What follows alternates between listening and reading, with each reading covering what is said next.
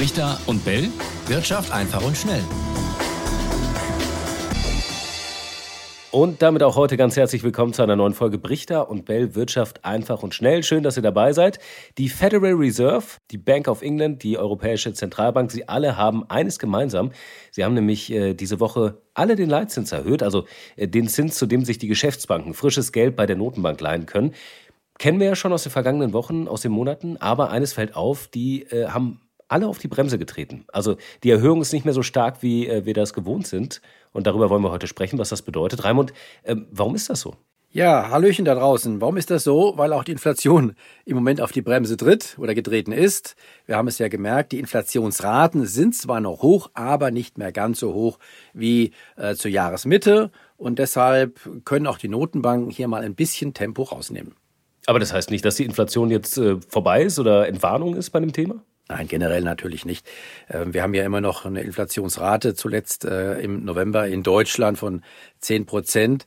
Interessant ist da jetzt aber äh, eine neue Untersuchung der Commerzbank, die ich gerade gelesen habe. Die sagen, äh, die könnte im Dezember schon die Inflationsrate in Deutschland auf 7 Prozent sinken. Das wären ja drei Prozentpunkte Unterschied. Ist schon, ist schon Hammer. Warum? Weil die Commerzbank sagt nun, es gibt ja die Abschlagszahlungen für Gas. Da haben wir ja alle oder viele von profitiert. Und äh, da war wohl unsicher, ob diese Abschlagszahlungen, die ja äh, vom Staat übernommen werden für Dezember, ob die in die Inflationsrate eingerechnet werden oder nicht. Jetzt sagen die Commerzbanker, ja, sie wird wahrscheinlich eingerechnet und allein das wird für diesen Rutsch in der Inflationsrate möglicherweise im Dezember auf sieben Prozent sorgen, aber dann wieder im Januar eine Erhöhung in Richtung neun Prozent vielleicht und dann aber wieder, also es geht hin und her, dann wieder in Richtung März, April wieder äh, etwas nach unten. Also die Inflation pendelt sich im Moment so ein bisschen aus. Aber das denke ich schon, das kann man sagen. Die Hochpunkte zunächst mal, die dürften wir gesehen haben. Darüber haben wir ja auch schon in den vergangenen äh, Monaten, äh, das wir öfteren gesprochen. Aber ich werfe nochmal die Zahl hoch, die die Europäische Zentralbank ja im Blick hat. Zwei Prozent Inflation, stabile Preise im Euroraum. Äh, wie weit ist das noch entfernt und wie will man das schaffen?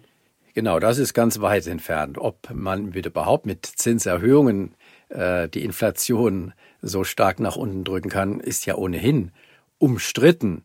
Äh, viele meinen, da gehöre ich auch zu, dass man dann, wenn man tatsächlich so stark auf die Bremse tritt, dass man äh, mit den Zinserhöhungen die Inflation in den Griff kriegen will, dann müsste man tatsächlich die, die Zinsen über die Inflationsrate anheben. Und das wären ja auf jeden Fall nochmal äh, Zinserhöhungen in Richtung sieben Prozent.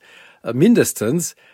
Da glaube ich nicht, das wird keine äh, der beiden Notenbanken, über die wir jetzt hauptsächlich reden, nämlich die amerikanische und die europäische, das werden beide nicht tun, glaube ich. Aber in den USA die Zinsen so hoch wie seit 15 Jahren nicht mehr, ne? Genau. Richtig, die Inflation ist ja auch so hoch, äh, auch in den USA, obwohl sie langsam jetzt auch ein bisschen zurückkommt, ist ja auch äh, so hoch wie seit den äh, 70er äh, Jahren, 80er Jahren nicht mehr.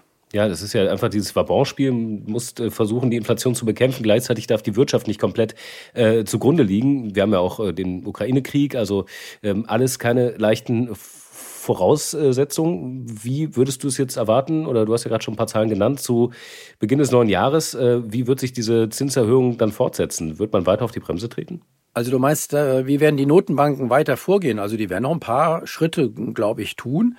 Sowohl die EZB als auch die amerikanische Notenbank. Die amerikanische will ja so in Richtung fünf Prozent plus minus gehen äh, und die EZB nicht ganz so hoch. Aber da wird sich noch ein bisschen was im Lauf des Frühjahrs tun. Und dann, denke ich, könnte man aber erstmal abwarten oder werden die Notenbanken möglicherweise erstmal abwarten, wie sich die Inflation weiterentwickelt. Ich erwarte, dass in den, im, im nächsten Jahr tatsächlich die Inflationsraten zurückgehen. Lange nicht auf das, auf das Niveau. Das ist klar, dass die, was die Notenbanken so als zwei Prozent Ziel haben, aber doch in Richtung fünf Prozent vielleicht. Und das Spannende, das wird aber dann erst äh, 2024 sein. Das ist noch ein bisschen hin, das ist ganz klar.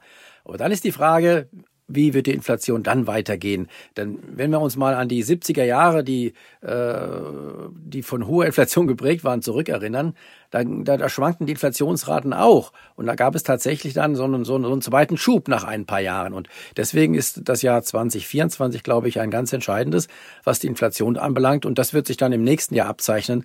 Darüber reden wir dann sicherlich im Laufe des nächsten Jahres. Und was ich sehr spannend finde, die äh, Börsen, die haben mal einen richtigen Rückwärtsgang eingelegt nach äh, der Entwicklung, vor allem wo dann die Vorzeichen aus Amerika kamen. Da hat der DAX ja auch ordentlich den Kopf eingezogen. Äh, drei Prozent minus. Warum fanden die Anleger das nicht so schick? Ja, die Börsen sind davon wieder mal getrennt zu betrachten. Da muss man auf die Psychologie achten. Wir haben ja auch darüber teilweise schon gesprochen. Der DAX hat sich seit dem Tiefpunkt Anfang Oktober um über 20 Prozent nach oben bewegt gehabt ja, jetzt muss doch irgendwann mal eine, eine Pause kommen, es muss mal ein Aus, Ausatmen kommen, es muss auch wieder runtergehen und das ist im Moment offenbar jetzt der Fall. So eine Phase ist jetzt eingeleitet.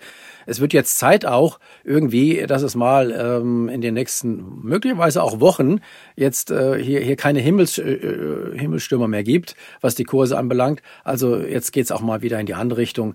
Ich denke, das ist bis jetzt noch eine ganz normale Reaktion auf die Gegenreaktion, die wir ja gesehen haben, wie gesagt, seit Anfang Oktober. Also keine Weihnachtsrallye. Oder kommt die dann womöglich nächste Woche nochmal? Kurzfristig würde ich jetzt auf eine Weihnachtsrallye äh, nicht wetten, nein. Aber wie gesagt, du weißt ja, wie, wie, wie schwierig überhaupt ganz kurzfristige Prognosen sind. Bei langfristigen, da wage ich mich ja schon mal raus und da liegen wir ja in diesem Jahr auch gar nicht schlecht. Darüber reden wir ja sicherlich auch in der, einer der nächsten Folgen. Aber so ganz kurzfristig, da möchte ich mich jetzt tatsächlich nicht festlegen. Ich werde dich trotzdem fragen. Aber ja, was auffällt, gerade in den USA, die, die Tech-Werte, ne, die leiden immer darunter. Apple, Tesla, Amazon. Ähm, warum ausgerechnet die?